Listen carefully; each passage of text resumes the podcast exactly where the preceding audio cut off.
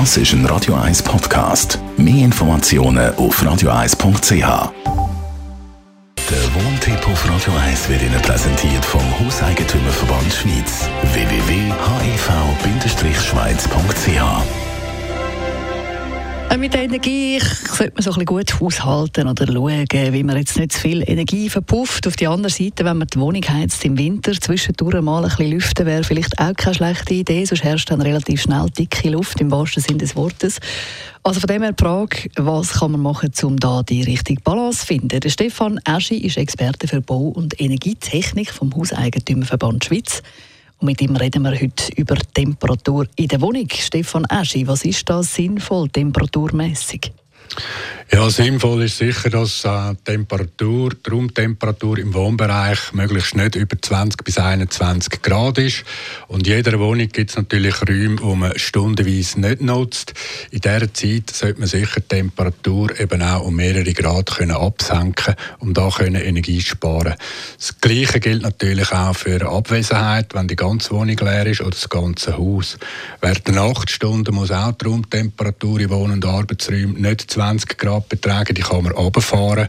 Und im Schlafzimmer, wir haben ja alle auch gute Decken, langen natürlich 18 Grad auf jeden Fall auch.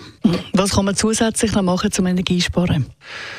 Ja, bei tiefen Aussentemperaturen treten natürlich die Wärmeverluste primär über die Fenster auch auf. Durch Konsequenz Schliessen von Rollläden und natürlich auch von den Fenstern lassen sich äh, die Wärmeverluste extrem vermindern.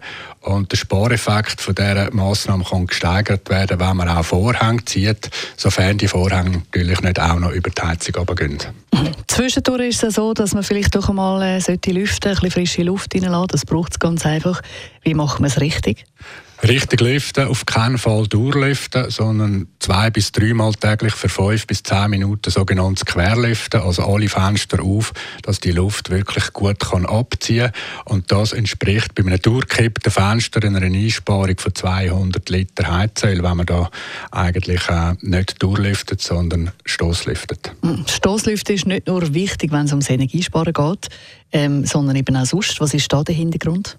Stoßlüften hat natürlich auch mit Lufthygiene, mit Raumhygiene zu tun, vor allem auch im Zusammenhang mit Schimmel, also mit Feuchteschäden.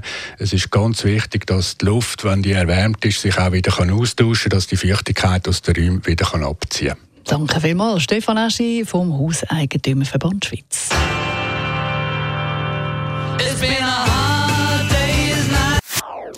Das ist ein Radio 1 Podcast. Mehr Informationen auf radio1.ch.